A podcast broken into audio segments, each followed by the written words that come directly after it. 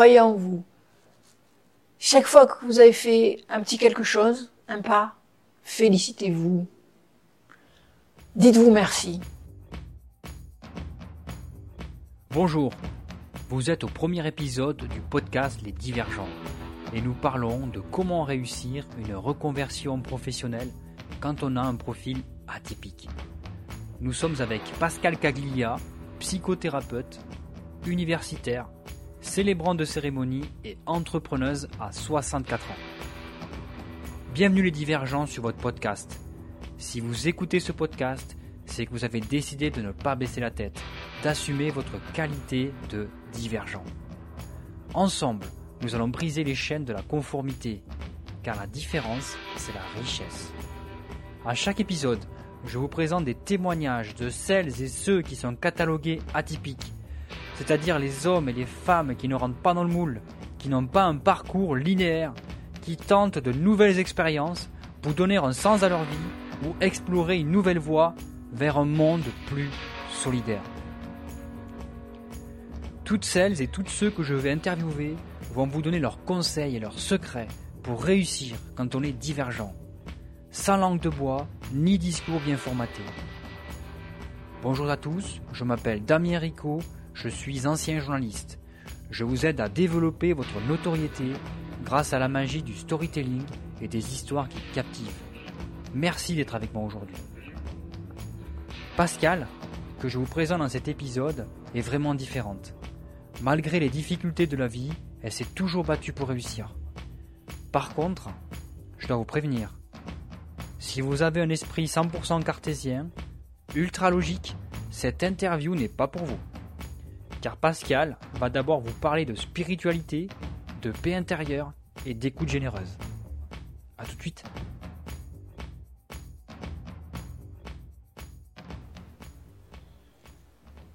Bonjour Pascal. Et bonjour Damien. Merci d'être là pour euh, mon, ma première interview de podcast. Alors, euh, on va commencer par te présenter. Pascal Caglia, tu es euh, officiante de cérémonie ou de célébration. on s'est connus parce qu'on travaille ensemble, hein. on est créateurs d'entreprise tous les deux. On se Mhm. connaît quoi depuis, depuis un mois, un mois et demi, c'est ça? Ouais, un mois et demi quand même maintenant. Et euh, ce qui m'intéresse dans ton parcours, justement, c'est que tu n'as pas un parcours linéaire.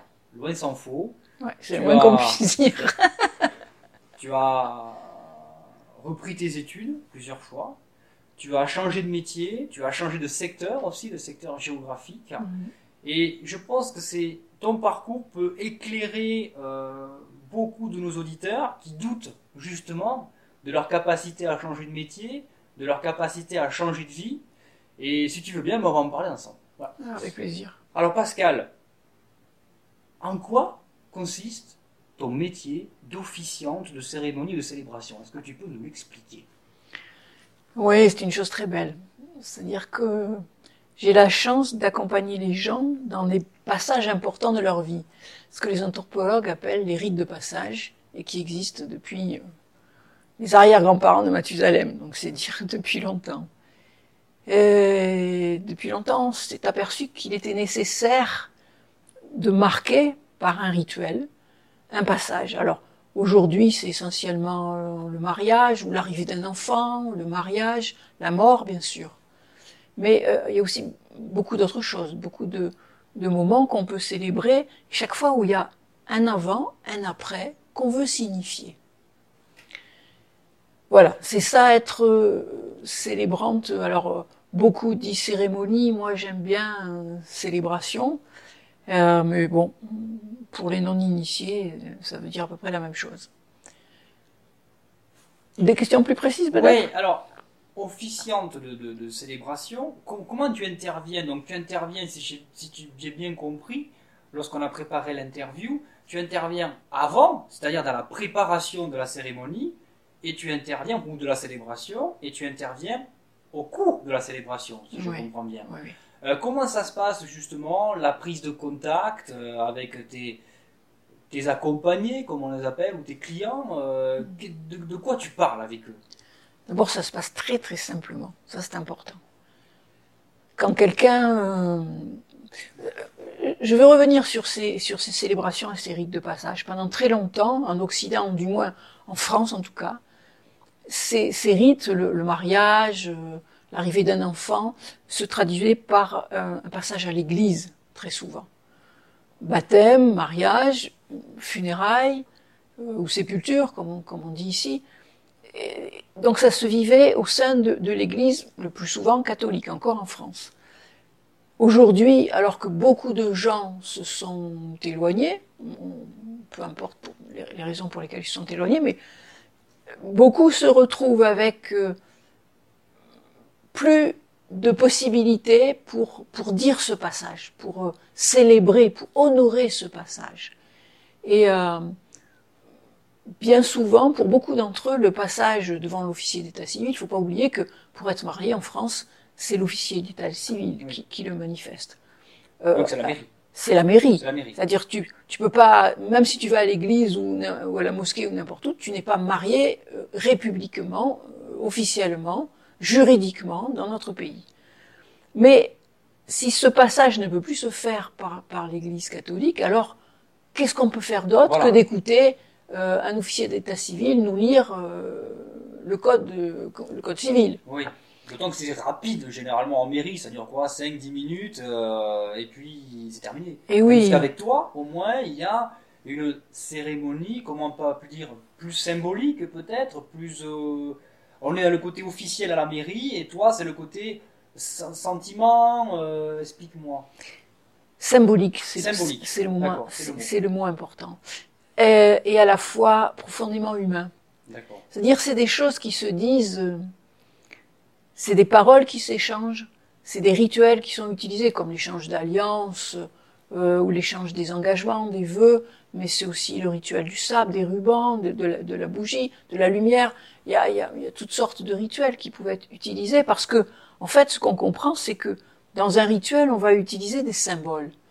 Et le symbole, étymologiquement, hein, c'est quelque chose de visible qui nous parle de l'invisible. Alors on dit quoi quand on dit ça? On nous dit que on va parler de quelque chose qui est essentiel à chacun de nous. Chacun va l'appeler comme il veut. Peu importe comment on va l'appeler. Le vivant, la vie, la conscience, euh, euh, Dieu pour certains, peu importe. Mais on va dire quelque chose d'essentiel, et c'est cet essentiel qui nous rassemble. Et c'est parce qu'on va donner place à cet essentiel que lors de la cérémonie, on va faire communion. Il va y avoir communion entre les mariés ou les parents quand c'est pour l'arrivée d'un enfant et l'assemblée qu'ils ont constituée autour d'eux, leur famille, leurs amis, leurs clans, tous ceux devant lesquels ils vont s'engager, ceux qu'ils ont pris pour témoins. Ce sont des moments extrêmement forts. Je ne cherche jamais à faire jaillir l'émotion. L'émotion, elle est toujours là. Elle vient d'elle-même, ce que je veux dire. Elle vient d'elle-même. Ah elle est naturelle. Par contre, ce que je vais inviter les, les, personnes qui, qui viennent me rencontrer, c'est à, à aller à la rencontre de ce qu'ils sont vraiment. Et quelquefois peut-être de dire des mots qu'ils n'ont pas l'habitude de dire dans l'échange qu'ils vont avoir avec moi. Quand quelqu'un vient, quand quelqu'un me téléphone ou m'envoie un mail, je dis rencontrons-nous.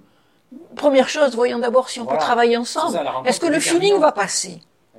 Et c'est aussi vrai pour eux que pour moi. Mhm. Il, m'est arrivé de, refuser une deux, deux fois de célébration parce que je me disais mais je je vais pas être une valeur ajoutée pour ces gens-là. J'ai rien de particulier à leur apporter pour eux. Par contre, je sais que je suis un cadeau pour d'autres. Et c'est vers ces gens-là que j'ai envie d'être, euh, envie d'aller parce que je vais être un cadeau pour eux. ils seront un cadeau pour moi. Parce que si nous faisons communion, c'est aussi nourrissant pour moi que pour eux, que pour les gens qui sont là. On est, on est dans une dimension qui nous dépasse et qu'on n'a pas besoin de définir. C'est-à-dire, on va pouvoir vivre cette dimension qui nous rassemble, quelle que soit la divergence de nos convictions. Ça, c'est magnifique, ça. On, on peut être différent. Chacun peut être ce qu'il est, et en même temps, on va être en communion. Ça, c'est nourrissant. Là, la, la, la, la, neuro, la neuropsie parle de ça, de ces échanges entre personnes quand ils sont vrais, qui sont nourrissantes. Il y a même des, des, des études particulières qui ont été faites spécifiques pour dire que ça changeait notre métabolisme, ça nous mettait en bonne santé, parce que il y a un échange vrai qui a lieu, même entre des personnes qui ne se connaissaient pas. C'est ce que nous vivons. C'est ce que vit, c'est ce que ce qu'ont vécu nos ancêtres depuis Mathusalem dans ces rites de passage. C'est ce qui a constitué l'homme depuis le début. hein, Depuis le début. hein. Ces célébrations, ces cérémonies, ces symboles ont marqué la civilisation humaine. hein.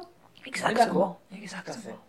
Euh, mais tu as une grande expérience quand même dans l'accompagnement, Pascal. Ça s'est pas fait. Donc là, tu as créé ton entreprise, hein, si mes souvenirs sont bons.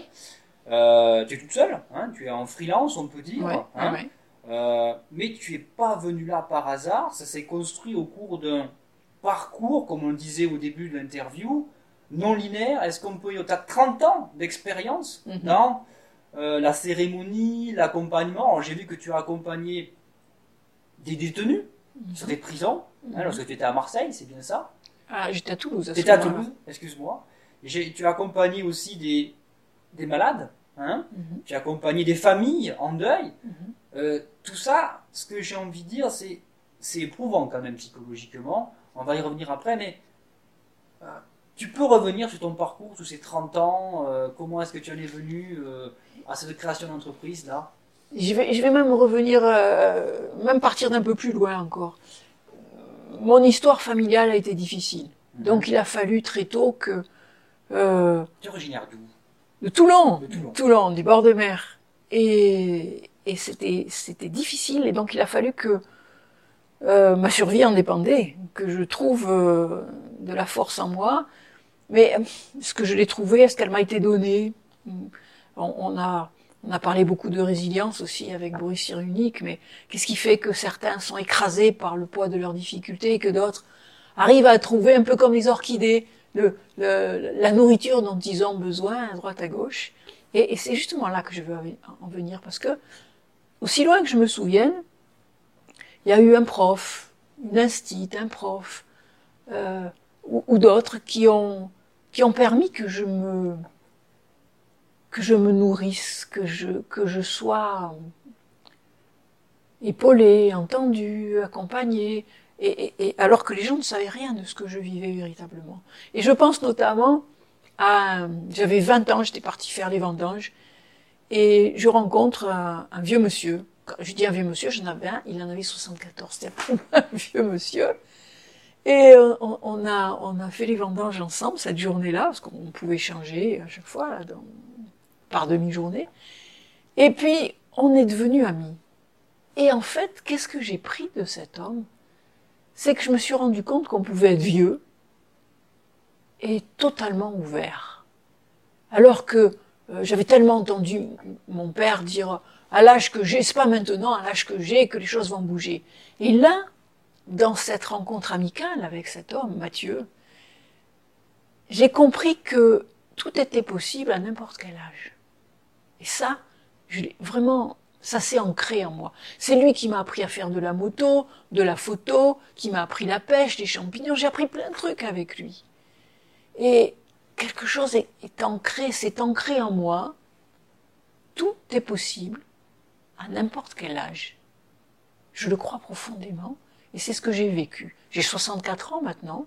Je suis en train de, de monter mon entreprise. Tout est possible à n'importe quel âge.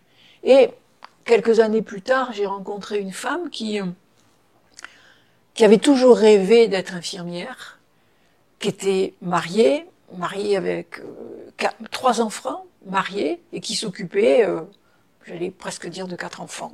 Elle était, voilà, femme au foyer uniquement. Et son rêve, c'était de devenir euh, infirmière. Et elle a repris ses études, qu'elle a réussi, à 40, ans- 40 ans. Et là aussi, je me suis dit, ah, 40 ans, tout n'est pas foutu. Et moi, j'avais 40 ou 40 et quelques Ouais. années quand je suis repartie à la fac C'est ce que j'ai vu. Pour aller faire une maîtrise de sciences de l'éducation. Voilà, c'était en 99, alors, Oui. c'est ça. Ouais, ouais. J'ai remarqué et, que dans ton parcours, en fait, euh, tu as commencé donc ta formation en analyse transactionnelle. Ouais. C'est bien ça, c'était dans les années 80-88. Ouais. On va y revenir après. Dix ans après, tu, reprends tes études en maîtrise de sciences de l'éducation, donc c'est pas rien, tu refais une maîtrise. Hein et dix ans après, en 2009, tu intègres l'Institut de sciences et des théologies et religions. Donc tous les dix ans, en fait, tu reprends tes études. Tous les dix ans, tu, euh, Hum. tu fais un nouveau bond en avant. Tu, oh, qu'est- qu'est-ce qui produisait ce, ce changement en toi? Est-ce qu'il y avait un manque? Est-ce que, est-ce que dans ta carrière, tu avais un manque de, de formation? Tu voulais compléter Ou est-ce que tu avais de nouvelles opportunités que tu voulais euh, aller explorer, tout simplement? Pour moi, c'est simple. C'est la vie qui est à l'œuvre. Il y a Et- eu des clics, il y a eu des... Cette vie à l'œuvre amène, et moi c'est ce que je vois, mais je crois que c'est comme ça pour tout le monde. Sauf que bien souvent on ne le voit pas. La vie amène des opportunités.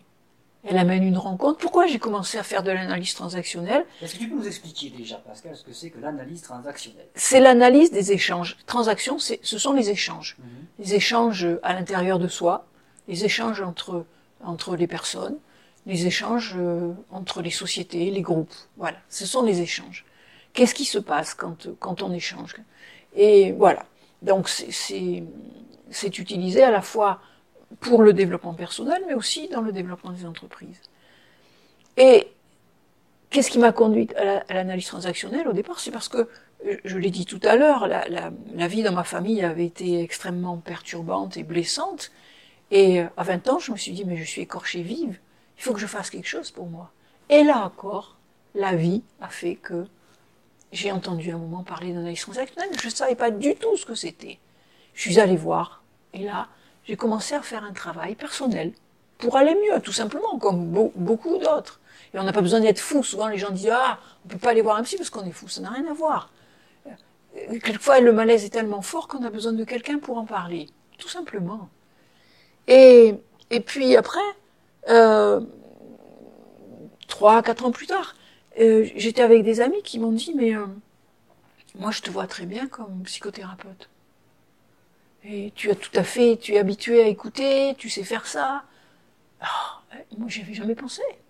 Et du coup, cette idée a commencé à rentrer en moi, et puis ça a commencé à faire son chemin un peu, une graine qui tombe en terre, et puis un beau jour, pouf, le pissenlit euh, traverse le béton, et, puis ça devient une fleur jaune magnifique. Voilà, ça a fait ça. Et, et ça a continué comme ça. Et toute ma vie, ça a été, comme ça. Quand je suis arrivée à, à Toulouse, donc j'étais, j'étais dans, dans le Var au départ, puis après je suis allée, euh, Ah, parce que à Toulon, donc tu es né à Toulon, tu es resté dans le Var, tu as commencé. Oui. Euh, tes études d'analyse transactionnelle sont du déroulées À Aix. À Aix, Ouais, Aix-en-Provence. à l'Institut provincial d'analyse transactionnelle, donc j'avais un peu, Oui, j'avais un peu déjà, bougé ouais, là. C'est quoi, c'est à 200 km, je crois Non, ou- non, non, c'est, euh, enfin, je dois, euh, on va dire une heure et demie Une de, heure et demie de route, ouais. de, de, Mhm. de Toulon, mais euh, il y avait plein de virages à l'époque, il n'y avait pas encore les autoroutes. Et, euh, et puis après, je suis partie sur Toulouse, et, là, alors que j'avais passé euh, beaucoup d'années à, à travailler sur moi-même, j'ai commencé à me, former, à apprendre le, métier de, de thérapeute pour accompagner.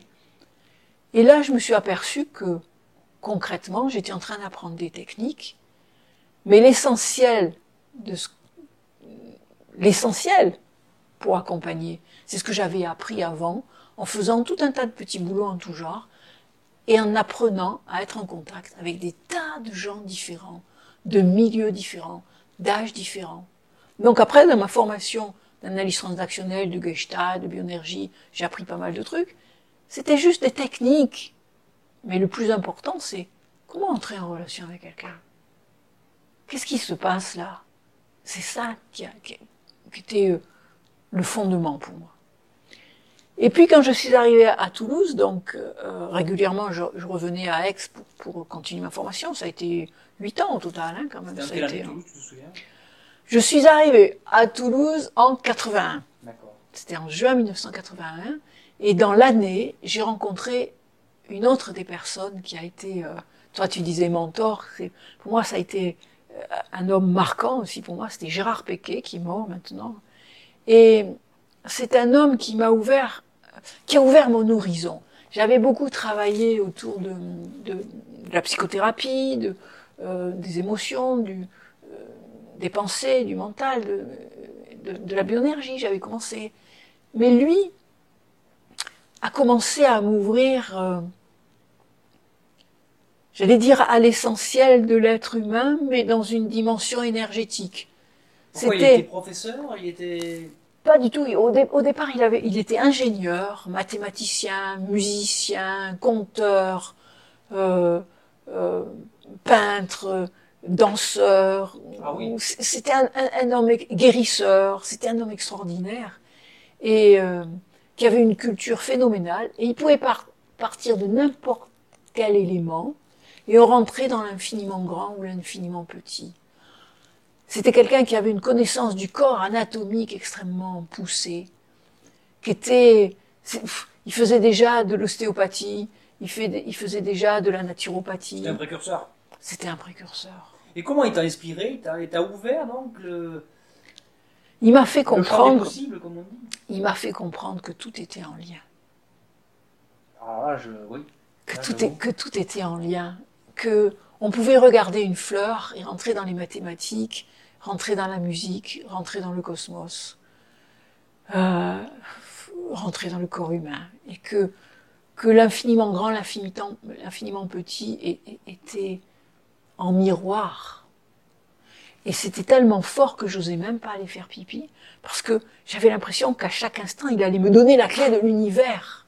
Mais c'était c'était des rencontres que vous aviez? C'était quoi? Oui, c'était, c'était, bah, on, faisait beaucoup de, ça, ça commençait par une, on va dire une, une sorte de gymnastique. On rentrait dans le corps. Il y avait d'autres élèves avec lui? Oui, avec oui, oui. Ah, d'accord. Alors on pouvait avoir des séances individuelles. Là, c'était plutôt des, des séances. Il était plutôt là comme un, comme guérisseur. On arrivait plutôt avec un problème, euh, un problème physique le plus souvent. Et, mais moi, j'ai fait plein de, de, de sessions en groupe, soit pour un week-end, soit pour une semaine. On partait dans la nature et, et, et on passait, euh, on passait du temps à, à contempler euh, un cours d'eau, à contempler les arbres.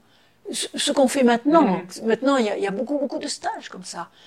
Mais en, en 80, 81, 82, quand j'ai quand je l'ai rencontré, c'était un précurseur. Et comment on appellerait ces stages maintenant?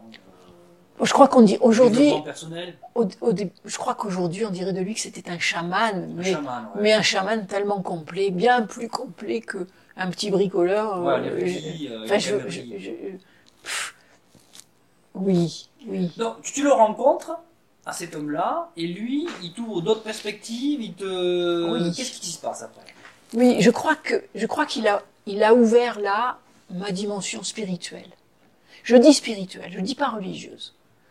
J'ai- j'ai- moi, j'avais en- enfant très très jeune, très très jeune, à 5-6 ans, j'ai eu une rencontre euh, avec le Christ, mais dans un songe, alors que mes parents étaient catholiques de culture, mais je n'étais pas du tout. euh, euh, on allait à la messe quand il y avait un mariage ou un enterrement comme ça.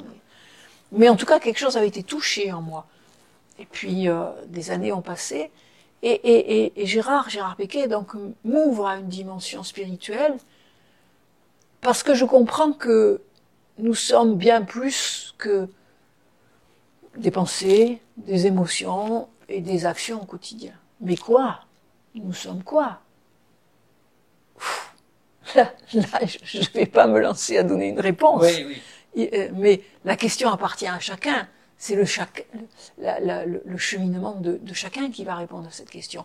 Et, et je trouve que d'ouvrir cet espace maintenant, c'est pas loin de du sujet qui te préoccupe, c'est-à-dire euh, comment accompagner des gens qui veulent changer d'orientation, comment changer de métier, parce que je crois que la base pour pouvoir avoir un appui, un roc, quelque chose qui, nous permette d'aller vers l'inconnu, c'est rentrer dans cette euh, découverte de ce que nous sommes, La découverte de soi. la découverte de soi. Et après, donc, euh, tu, tu, tu te diriges vers les sciences de l'éducation. En 99. Pourquoi? T'es pourquoi? C'est, en fait, de la thérapie, maintenant on passe vers les sciences de l'éducation. j'avais vécu euh, je vais, le dire tout simplement. Hein. Euh, à un moment, des, des flashs d'inceste me sont revenus. Donc je me suis retrouvée avec une histoire. Je disais que mon histoire familiale avait été très très lourde, et en fait, je me suis retrouvée euh, euh, complètement effondrée, n'ayant plus de comment dire. Quand je dis effondrée, c'est que j'avais l'impression que je n'étais plus rien rien qu'un trou, pardon pour cette expression, mais c'était vraiment cette sensation. Tout, tout c'était, tout ce, tout ce que je croyais, tous les, les, fondements que j'avais mis en place se sont effondrés d'un coup. Et ne restait plus que le biologique. J'ai continué à manger, à boire, à dormir, euh, encore dormir pas trop. Et j'étais perdue, vraiment perdue. Là, quelque chose a basculé profondément, profondément. Et là encore, la vie était là. Quand je dis la vie, je veux dire euh,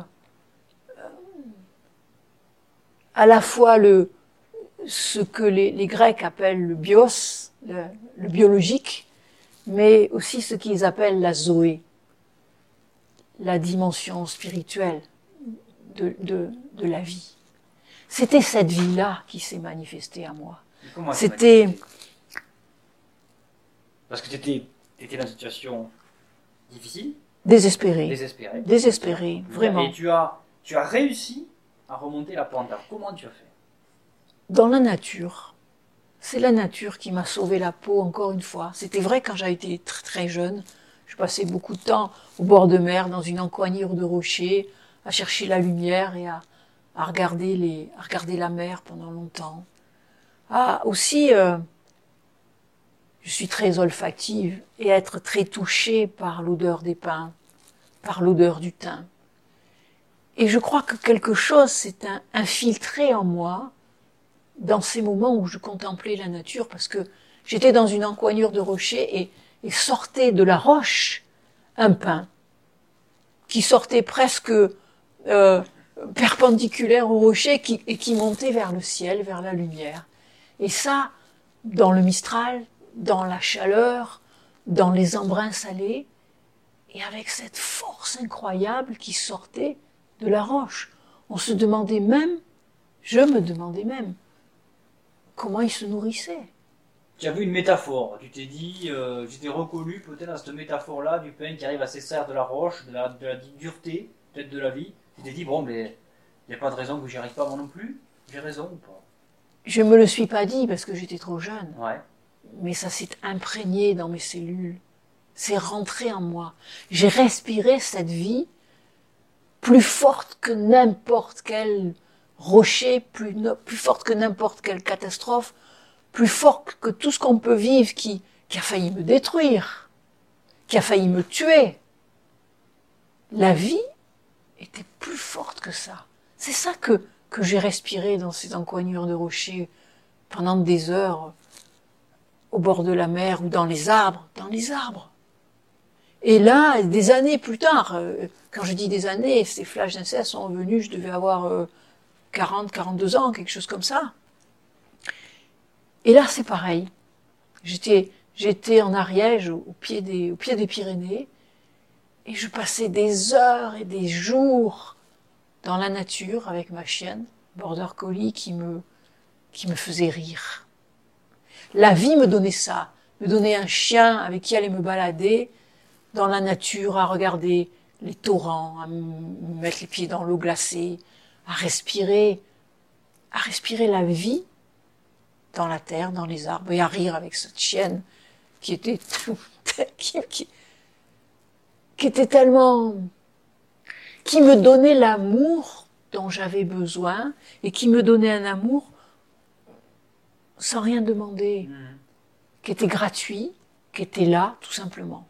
C'est ça qui m'a, c'est ça qui m'a donné la force de continuer le chemin. Et le chemin, donc là, donc tu avais 40, 40 ans, mmh. si, mais, si j'ai bien compris, et tu, tu, tu, faisais quoi à cette époque-là? Donc là, moi, j'étais, j'étais, j'avais déjà commencé à être psychothérapeute. j'étais aussi euh, maître Reiki, donc euh, ce qui est un art de guérison. Je pouvais transmettre cet art de guérison. Donc j'accompagnais des gens, j'avais accompagné des gens en fin de vie, j'avais accompagné des détenus, j'avais accompagné des gens qui avaient un mal-être du quotidien. Et là, avec ces flashs, tout, tout est ébranlé, tout s'écroule. J'ai l'impression que, que je n'ai plus le droit d'accompagner, que je ne suis pas digne de ça, que j'ai pas réussi à m'accompagner moi, donc je peux rien faire pour les autres. Comment ça se fait que ça soit survenu euh, autant d'années après, ces réminiscences du passé euh, Qu'est-ce qui s'est produit? Oh, ça, ça c'est, c'est, c'est simple. C'est-à-dire que quand le choc, et ça on, on voit, c'est, une, c'est, c'est banal, hein, c'est un Mhm. phénomène banal. Quand le choc est trop violent, c'est un peu comme un- quand il y a un courju, le- les, les, les, les, les plombs sautent pour pas que le circuit prenne feu. Mhm. Ben, c'est simpliste hein, cette, cette explication, mais c'est du même genre. Quelque chose à l'intérieur de soi euh, vient masquer l'expérience, elle, elle est toujours là, mais on n'y a plus accès. Et, et c'est un phénomène de survie. Ça, c'est c'est vrai aussi euh, lors d'un accident de voiture. Je me souviens, une femme était enceinte, elle a un accident de voiture. Quand elle revient, elle se souvient plus. Quand elle, on la ranime, elle se souvient plus de l'accident de voiture. Elle savait même pas qu'elle était enceinte. Il y a un blackout. Ouais. Et puis après, parce qu'il se passe quelque chose, on ne sait pas.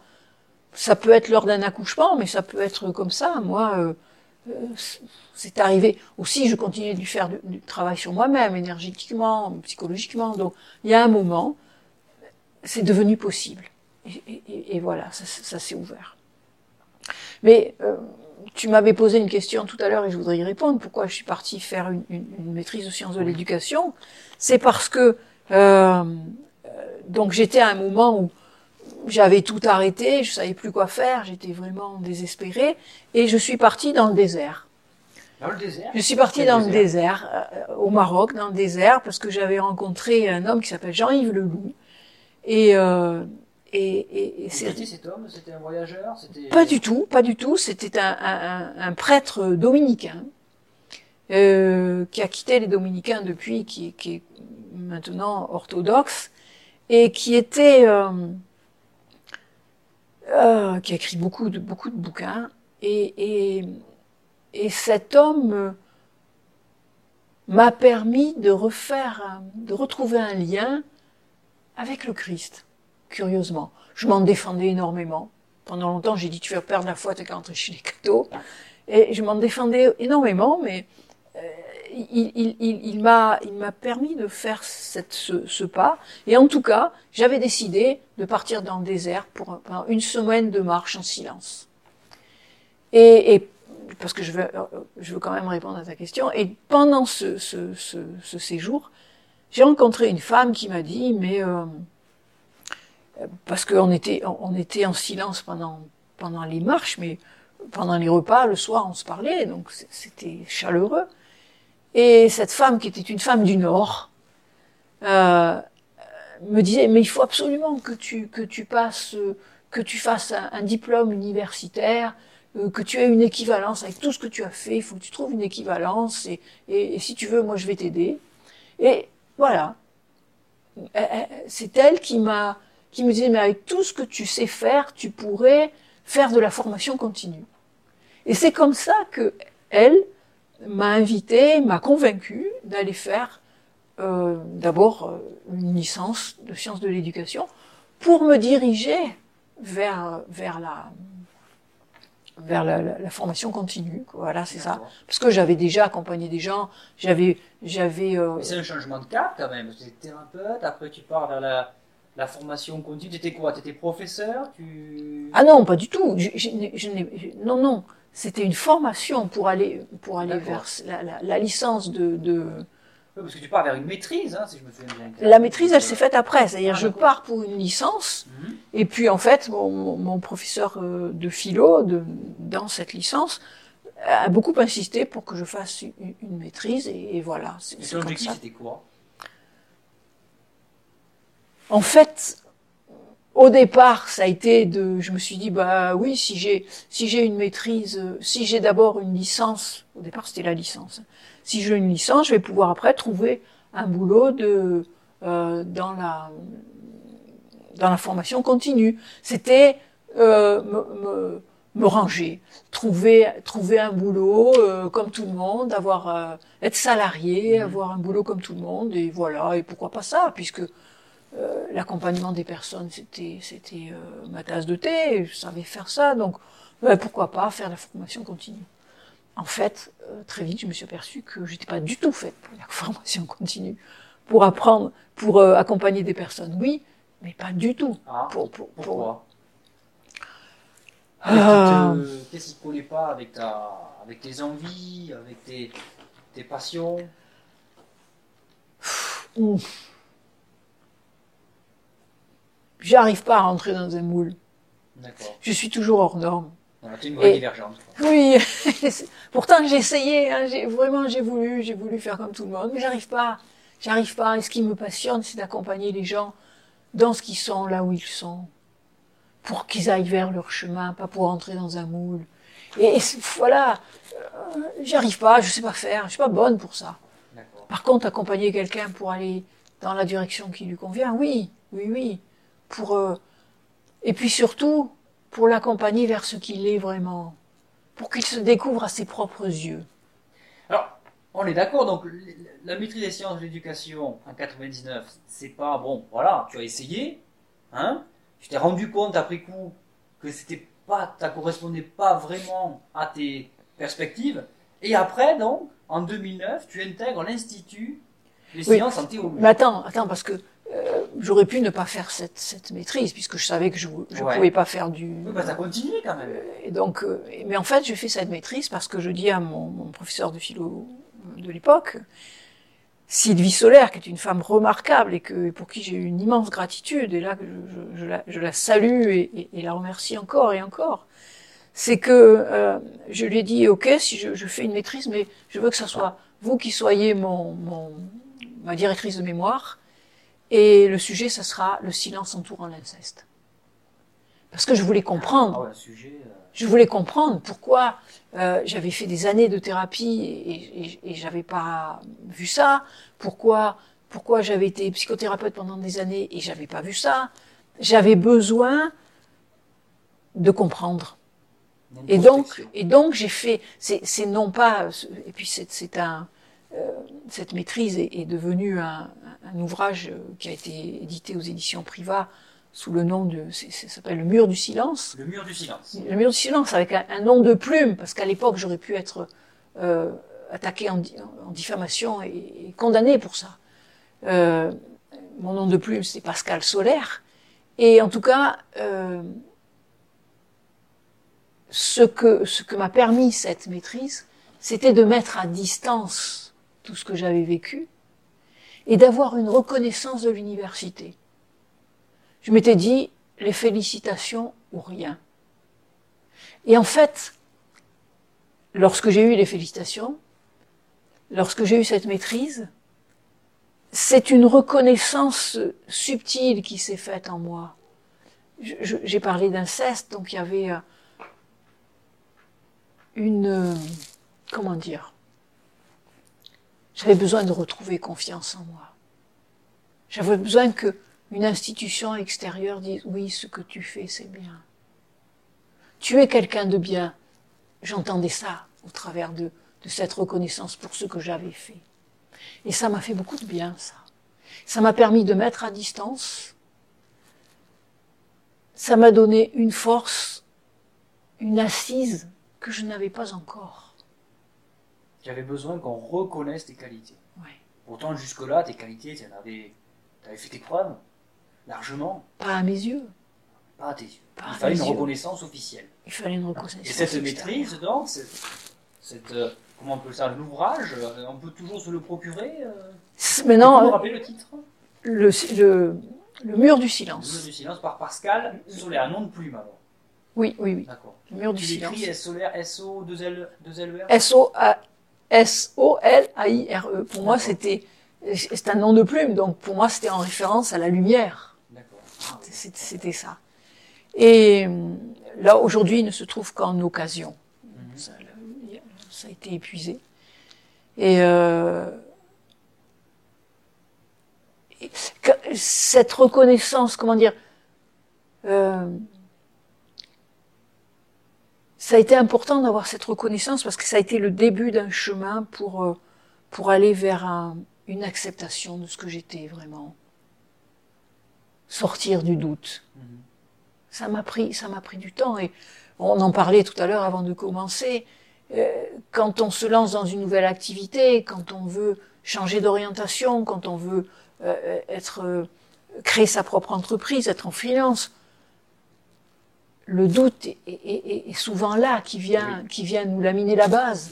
Et on a besoin de retrouver cette, cette conviction que, que ce que nous faisons, c'est valable, ça vaut le coup d'être fait, qu'on peut avoir confiance en ses capacités, qu'on peut avoir confiance en ses capacités d'apprendre.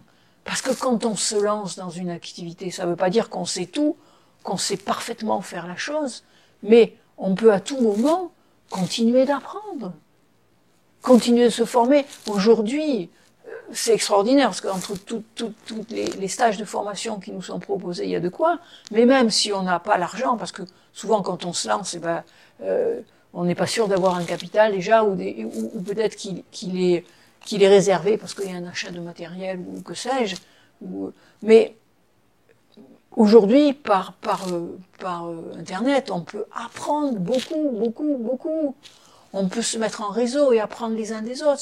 C'est nous, c'est ce qu'on ce fait qui ça fait du bien parce que le, le réseau à la fois on s'entraide, euh, On n'est pas seul. n'est pas on n'est pas seul. La solitude, c'est pas toujours facile à gérer. Quand on est dans la solitude, parfois les doutes interviennent. On se dit est-ce que je fais, est-ce que ce que je fais peut réussir? On a toujours des doutes. Et comme tu disais tout à l'heure très justement, et c'est là qu'intervient le sens, son histoire, son storytelling, comme je dis toujours, qui va nous donner des repères. C'est ça, hein On a besoin de prendre appui sur ce que l'on est, donc Ouais. c'est toucher, toucher vraiment que je crois que tout le monde est un cadeau pour le monde, véritablement. Je le dis modestement parce que c'est vrai pour chacun. La difficulté, ça va être de le reconnaître, de reconnaître ses qualités, de s'y appuyer. Et, et, et en étant en réseau, regarde, c'est ce que c'est ce que nous avons fait. Tu m'as donné ce que je savais pas faire. C'est grâce à toi que que cette, cette page Facebook euh, a été affinée parce que ce sont tes qualités qui ont été mises en œuvre. Tu m'as montré, tu m'as appris des choses. Quand je fais un texte et que je te dis, euh, Damien, est-ce que tu peux regarder un peu, euh, même si, comme le dernier, t'as pas, t'as pas changé grand-chose, le fait d'avoir, euh, de te l'avoir donné, pour moi, ah, ça me rassure. Et, et, et, je crois que c'est important de se mettre comme ça en lien les uns avec les autres, de prendre le temps. Il y en a avec qui ça marche pas, et puis après on va trouver. Mais je crois aussi profondément que, et je reviens à ce que je disais au départ, c'est que quand on se laisse aller dans cette vie, cette vie, nous sommes en vie, on ne s'est pas donné la vie, nous sommes en vie, donc euh, on, peut s'appuyer sur cette vie qui, qui fait qu'on respire euh, chaque instant, qu'on, qu'on digère, que, que le cœur bat, bien on n'y pense pas, c'est, c'est pas moi avec mes, avec mes petits bras et mon intelligence phénoménale qui fait que je suis en train de digérer. Donc, cette vie, elle est là. Et cette vie, elle veut se déployer en nous. Et quand on a, quand on, se- laisse aller dans ce courant de la vie, extraordinaire ce qu'on, découvre. Regarde ce qui s'est passé. Et, là, je, donne volontiers cet exemple parce que euh, je pense à tous ceux qui veulent se lancer euh, dans une nouvelle activité, changer d'orientation. J'ai envie de dire, ouvrez les yeux, ouvrez votre cœur, ouvrez vos oreilles à tout ce qui n'a rien à voir avec votre activité en particulier. Et je donne un exemple. On- on s'est rencontrés au travers de Live Mentor dans une formation, et ce jour-là, il y avait un live, donc une vidéoconférence. On, on était euh, une petite dizaine, Oui, une je dizaine, crois, à c'est moment-là. Et, euh, et, et, et Yesa, qui, qui, euh, qui animait ce- cette séance, partageait son écran parfois. Donc, euh, je pouvais voir une chose ou l'autre, de l'un ou l'autre. Et puis, bah, sans savoir pourquoi, je t'écoute parler et ah, je me dis, tiens, c'est intéressant. Et je, je vais voir un peu ce que tu fais. Et euh, non, non, non, à, à ce moment-là, ton site n'était pas encore ouvert. mais euh, je t'envoie un, un, un, message en privé. J'ai dit, ah, j'aimerais bien qu'on Ouais, se sais. parle, Ouais. qu'on se parle à la fin. Bon, et tu dis d'accord. Et puis, donc par le chat, hein, voilà, un message en privé. Et puis, euh, il y a Nadia Mouran, euh, sexologue, à- à- une femme magnifique, qui est, qui est sur, euh, qui est sur euh, Annecy, qui travaille sur Annecy. Voilà, ça va être superbe. Et donc, elle, elle, pa- elle parle de, son activité. Je vais voir son site. Je dis, oh, ça m'intéresse parce que euh, moi qui habite Annecy, je me dis, tiens, ça peut être intéressant. Et comme ça, j'en viens à prendre contact avec toi. Et là, je découvre que tu es pas loin d'Annecy. Je dis, ça, ça, ça c'est magnifique. Je, n'en- savais rien. Je n'en savais rien. J'ai juste écouté cette, ce désir à l'intérieur qui, qui, qui disait, tiens, euh, envoie-lui, envoie-lui un texto, envoie-lui un, un message chat, là, et puis parle avec lui. Voilà, parce que, parce que je savais que tu avais été journaliste et, et euh, ce que tu disais m'intéressait. Le fait que tu veuilles aider les gens à, à, à, raconter leur histoire, à, à créer leur page d'accueil. Moi, j'en étais là, je me dis, oh, ça, ça m'intéresse, je voudrais savoir ce qu'il ce qu'il a à dire. Et puis, ça m'a fait un bien fou de, de, de, parler avec toi. Rapidement, on a décidé de, se rencontrer. Nadia était partante. Et, et, moi, je suis heureuse de, ce réseau qu'on a créé, heureuse de bénéficier de ce que, tu sais faire. Et, je suis heureuse de, savoir que tu vas en faire bénéficier plein d'autres. Et j'espère qu'ils sont, qu'ils seront très nombreux parce que, je crois que tu as cette, simplicité humaine pour entendre l'autre et aussi, je dirais plus, cette, empathie que tu sais exercer. Et moi, j'ai eu aucun mal à, à- à te parler, comme là, regarde, j'ai ouvert des espaces de, de mon intimité en vrai. même temps. Tu es allé très loin dans ton intimité. Et je le fais en, toute confiance. Et euh, voilà. Mais tu sais que, bon, moi aussi, hein, je le dis devant mes auditeurs, euh, ceux qui écoutent ce podcast, c'est, je le répète, te rencontrer, parler de ton histoire, ça me fait du bien aussi. Vois-tu? Parce que je suis curieux des autres, j'ai le goût des autres, comme j'aime à dire, mais je trouve qu'il y a beaucoup d'histoires passionnantes comme la tienne, et qui sont tues. Je ne sais pourquoi. Parce qu'on parle toujours un petit peu des mêmes personnes dans les magazines, tu sais, ces, ces financiers qui parcourent le monde, ou ces jeunes start-upers, et tant mieux pour eux, qui ont créé des belles entreprises, mais des gens comme toi, comme moi, qui avons des parcours divergents, qui avons des parcours hors cadre, qui avons des parcours non linéaires, et pour lesquels souvent c'est pas facile, parce que les recruteurs nous regardent un petit peu d'un œil douteux, hein, es d'accord avec Bien moi sûr. parce qu'ils disent, ils voient notre CV, ils disent, ah ben tiens, c'est intéressant votre CV, Edith, il est riche votre CV, ce qui n'est pas forcément signe de d'une véritable attention de leur part. Après, je jette pas la pierre, je comprends que pour eux, soit difficile de- d'embaucher des gens comme nous, qui ont des parcours euh, non linéaires, mais je trouve vraiment intéressant de parler de gens comme toi. Parce que on n'est pas les seuls. On n'est pas les seuls à être comme nous, à avoir des, des profils divergents, à, à se poser des questions sur notre avenir, et à essayer justement de prendre notre avenir en main. Je sais pas ce que tu en penses, Pascal. Quand je t'écoute, et c'est là que je suis content de te voir en face de moi, c'est que déjà, malgré tes énormes, je dirais, euh, ton- ta, ta jeunesse qui a été très difficile, Oui, le terreau était tu, aride. voilà, tu, Oui, oui, oui. tu t'es pas laissé abattre, quoi.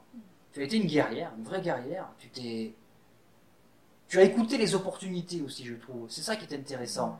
Tu as eu, je sais pas, si on ne peut pas parler de mentor, mais tu, tu as su écouter, euh, faire saisir les opportunités. Je pense que c'est ça. Hein c'est ce que je retiens aussi de notre entretien. Et je crois qu'elles sont là tout le temps et pour tout le monde. C'est ça. C'est juste qu'il faut ouvrir les yeux. Voilà. C'est juste qu'à un moment, il faut oser croire que oui, je suis digne, que ces opportunités arrivent et que c'est au- aussi, c'est aussi vrai pour moi. C'est vrai pour chacun. La vie, elle est, euh, le soleil, il, il éclaire tout le monde. La pluie, elle, elle est bienfaisante pour, pour tout le monde. Ne dit pas, ah, c'est pour lui, oui, euh, celui-là, non. Mm. C'est pour tout le monde. C'est pareil, les opportunités sont là en permanence. Il y a besoin de les saisir, il y a besoin de les, les, les, les reconnaître. Et surtout, pour moi, un parcours qui n'est pas l'IDR, c'est un parcours d'une grande richesse. Parce que pour avoir, pour avoir vécu des tas de boulots différents, je sais que je me suis adaptée, j'ai appris à m'adapter. Et ça, c'est pas donné à tout le monde. Tout à fait. Est-ce que tu peux nous citer justement tous ces métiers que tu as fait Parce que j'ai vu ton CV, euh, une page ne suffit pas, il en faudrait deux ou trois, mais ceux pour lesquels, je dirais soit tu es resté le plus longtemps, ou ceux pour lesquels tu t'es senti mieux. Il y a un boulot que j'ai aimé particulièrement. C'est euh, d'abord j'étais partie faire une saison d'hiver de quatre mois euh, à Vars-les-Clos dans la neige et, euh, et, et avec en quatre mois trois jours de congé. Donc c'était c'était chaud dans une pension de famille. Donc voilà, c'était simple. Mais je m'étais régalée parce que j'avais rencontré beaucoup de beaucoup de gens et ça c'est ce que j'aime. Et puis quand je suis revenue sur Aix, euh, je me disais, ben, euh, je vais trouver un, un job. C'était une époque où j'avais dit, je m'étais dit à moi-même, je veux voir passer les saisons. Je voulais plus être euh, à telle heure, à tel endroit, jusqu'au soir, enfermé, à faire euh, des études ou un boulot.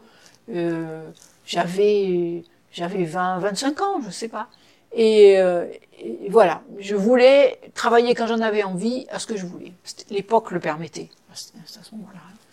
Et donc, euh, je me dis, bah, je vais trouver un, job de serveuse. À ce moment-là, je, je, je m'occupais d'arabes, d'algériens, de, de marocains qui étaient qui étaient à, à Aix. Et puis il y en a un qui me dit, bah, moi je suis serveur euh, dans un, un, restaurant, il cherche quelqu'un. Et alors ce jour-là, j'avais les cheveux longs à l'époque, je me souviens, et j'avais mis des bottes cavalières, j'avais j'avais un, un tailleur. euh, bon, je m'étais un peu pomponnée, ce que je faisais pas très souvent, il, faut, il est vrai. Et, et j'arrive là, à l'adresse indiquée, et je dis, mais il est fou. Je vois que c'était hôtel-restaurant Le Pigonnet, 4 étoiles.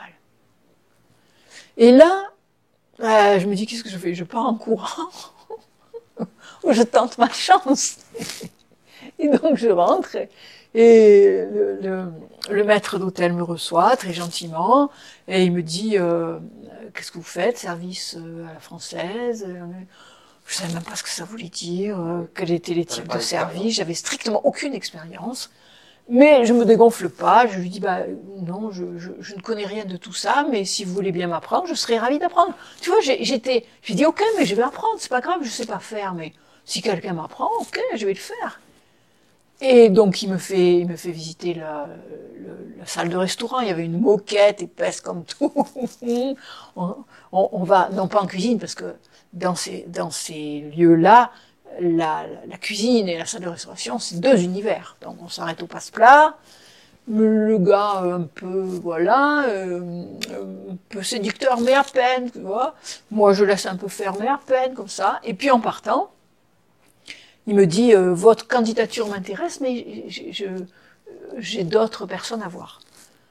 En sortant de là, je savais que j'aurais ce boulot.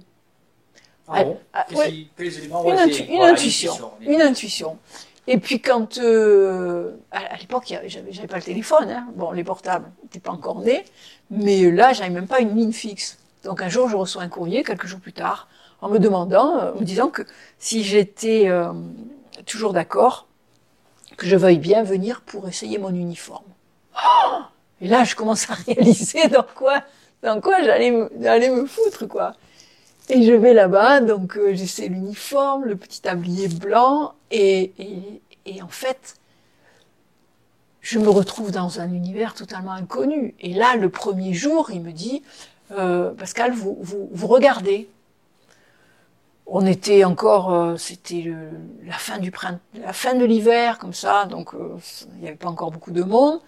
Donc je regardais, et puis le lendemain, il me dit, eh bien, vous mettez le pain, le vin et le beurre. Donc déjà, les difficultés commençaient parce que dans un 4 étoiles, le vin blanc, le rouge et le rosé ne se mettent pas au même endroit. Sauf que déjà, j'avais du mal à lire la, la- la- la commande qu'il avait écrite et je savais pas où se rangeait le vin. Donc déjà, j'avais la diarrhée, pour tout dire.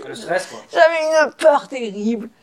Et en fait, là, j'ai rencontré une, une- une équipe de jeunes serveurs, tout droit sortis de l'école hôtelière, qui m'ont appris le métier. Et j'ai adoré. Parce que on, on servait au guéridon. Donc, euh, les plats arrivaient, on, on- les mettait euh, sur le guéridon, on découpait le poisson, la viande, etc. On servait à l'assiette. Et les serveurs, euh, discrètement m'expliquer comment découper le poisson, comment découper le... C'est comme ça que j'ai appris le métier. Mais ce que j'ai aimé par-dessus tout, c'est être au service des personnes. Et, et c'est là, j'ai fait plein de métiers différents. Mais là, j'ai eu un des plus beaux compliments que j'ai eu. C'était, il y avait un, un homme qui travaillait euh, dans l'aérospatial, qui était un Anglais. Il, il, il, ça faisait très gentleman farmer. Et on a, on s'est presque rien dit. C'était des sourires qu'il échangeait et qu'on échangeait discrètement. Enfin, tu vois, c'était euh, c'est très respectueux de part et d'autre. Et ce jour-là, ce soir-là, il demande de l'arrêt. Et l'arrêt, donc c'est un poisson, et, quand, le, quand ça sort des cuisines et que moi j'amène sur la table, l'arrêt est recouvert de, son, de sa peau, et il faut faire très vite pour que ça reste chaud. Et donc, il, il, fallait enlever la peau, le poisson était très blanc, il y avait des épinards qui étaient très verts, magnifiques, et des pommes de terre très jaunes, sur une assiette blanche. Et donc, je compose un tableau avec ça, mais juste par goût. Et je lui donne ça, et il me regarde et il me dit, parfait. Parfait. Et tu n'avais pas d'expérience C'était, ça a été le plus beau des, des compliments que, que j'ai reçus, parce qu'en fait, ce que j'ai entendu moi, c'est qu'il avait vu que j'avais mis tout mon cœur pour servir ce, ce, ce repas-là. C'était suffisant. C'était suffisant. Et voilà, j'ai toujours aimé être dans cette rencontre avec la personne, donner le meilleur de moi-même. Alors des fois j'y arrive pas, hein. des fois je suis à côté de mes pompes, des fois j'y arrive pas. Mais quand j'y arrive et, quand il y a cette rencontre, là je, parlais de, cette communion, de cette, il y a eu cet échange avec cet homme que j'ai plus revu de ma vie. Je, je me souviens pas de son nom, je sais même pas si je l'ai connu. Et là, quelque chose s'est dit de part et d'autre du mystère, de, du, mystère de l'être humain. Souvent je dis, oh, nous, disons que nous sommes un être humain, mais qu'est-ce que ça veut dire humain? On sait, on sait, hein, voilà, il y a un corps, il y a, y a des émotions, il y a des pensées, mais être, on dit quoi? On dit quoi quand on dit être humain? Et je crois que dans ces rencontres, comme ça, dans un mot échangé, un regard, un sourire échangé, rien d'autre, quelque chose se dit de l'être dans notre humanité incarnée. Et là, ça vaut tout ce qu'on peut rencontrer. écoute Pascal, euh, ça fait bientôt une heure. Ah, pas vu temps passer. on, on discute. Euh, on va devoir, euh, on va devoir arrêter là. Euh, je te remercie vraiment de, de cet entretien. Pour les pour les profils atypiques qui nous écoutent, pour les gens qui ont envie de changer de vie, pour les entrepreneurs qui sont peut-être lancés, avec ton expérience, euh, est-ce que tu as un conseil que tu pourrais leur donner? Quelque chose qui a fait que tu as, que tu as vraiment réussi? Bon, j'ai compris que tu étais à l'écoute des mentors que tu rencontrais ou des personnes que tu rencontrais. Tu disais bien qu'il faut être euh, euh open d'esprit, ouvert d'esprit, quoi. Hein? C'est ça, l'ouverture d'esprit. Ne pas hésiter à se lancer et se laisser porter par son intuition aussi. Mais comment tu pourrais résumer tout ça? Quel conseil tu leur donnerais? Croyez en vous. Croyez en vous. Croyez en vous. Chaque fois que vous avez fait un petit quelque chose, un pas, félicitez-vous. Dites-vous merci. N'attendez pas d'être parfait pour faire quelque chose. Cherchez la formation dont vous avez besoin. N'attendez pas d'avoir fait toute la formation pour vous lancer. Mettez-vous en réseau. Cherchez des gens qui vont vous épauler. Écoutez cette intuition qui est là et qui veut se dire. Voilà mes divergents. Cette première interview est terminée. Je dois vous faire une confidence. Il s'est passé quelque chose de très spécial pendant cet entretien avec Pascal Caglia. C'était pas lors de la première écoute. Je vous l'avoue, j'étais trop concentré sur mes questions, sur les détails techniques, car c'était mon premier podcast. Mais c'est ensuite que c'est venu. C'est intervenu le week-end suivant mon entretien, quand j'ai dû le réécouter en post-production pour le podcast. À tête reposée, je me souviens, c'est dimanche matin, je prenais enfin le temps d'écouter les paroles de Pascal, de m'en imprégner. Et le sens caché de ces mots m'est apparu, comme une évidence, comme si j'étais happé par une dimension spirituelle, Moi, qui suis féru de maths, d'histoire politique. J'étais bien, j'étais serein. Si vous le pouvez, je vous invite à écouter cet entretien avec Pascal une deuxième fois, pour vous laisser porter. Et je veux bien que vous me disiez si vous avez été touché comme moi, par une sorte de paix intérieure, en me laissant votre avis sur mon blog. D'ailleurs, si vous avez aimé ce podcast, je vous invite à vous rendre sur mon blog www.mareconversion.pro. Je répète, www.mareconversion.pro. Vous allez à la section blog et vous y retrouverez tous mes futurs épisodes, tous mes entretiens avec les divergents.